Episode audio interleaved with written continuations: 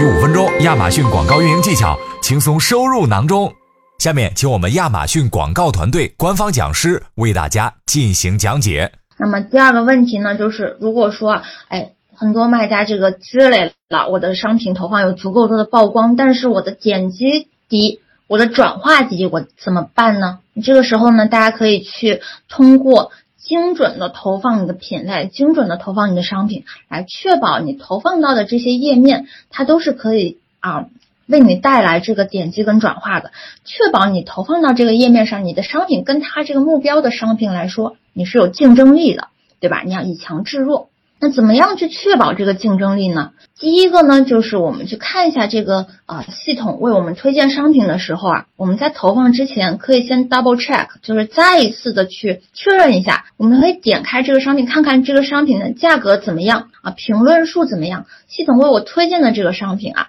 它如果跟我是同类的商品，是不是我有价格竞争力？那我是不是评论上面、星级上面我有竞争力？或者我在 listing 上面我的描述、我的图片更有性竞争力？我在投放之前呢，可以先去去检查一下，确保我有竞争力之后再去投。那还有一个简单的办法呢，就是大家也可以在我们的这个详情页上面去往下翻，每一个商品的详情页底下都会有这样一栏，就是 product information，就是商品的一些详细信息。那么在这个详细信息里面会有一个栏目，很多卖家可能会忽视，就是这个 best sellers rank。那有些消费者会看，那对于我们广告主来说，对我们卖家来说就更要看了。这个 best sellers rank 呢，可以给给你提供一个参考，也就是说。你的商品在这一个品类里面的排名怎么样？也可以给你看到，比如说你想要打的这个目标商品，它在这一个品类的排名怎么样？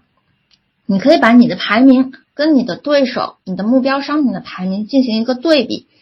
如果你的排名跟它不相上下，或者说你甚至可以超过它，那你就可以放心的去投它，对吧？但是如果说它是前十，你是一百之后，那这个差别可能会比较大。这个时候呢，我们就不建议大家去过于激进的去进行这个页面的竞争和抢夺，因为这个时候呢，它哪怕你的商品去赢得了这个页面的展示，那消费者就算是点开了你的商品，也大概率不会去购买，你的广告费也花掉了，但是没有赢得转化啊，所以呢，这个转化率比较低，你的广告呢投入产出比不够好。所以我们会建议大家在这个地方去仔细查看一下，你是不是你的这个竞争力能保证你能够让你赢得这个页面的转化。今日份亚马逊广告知识已送达，如果对你有帮助，记得分享给朋友，评论区留言告诉我们。感谢大家的收听，我们下期再见。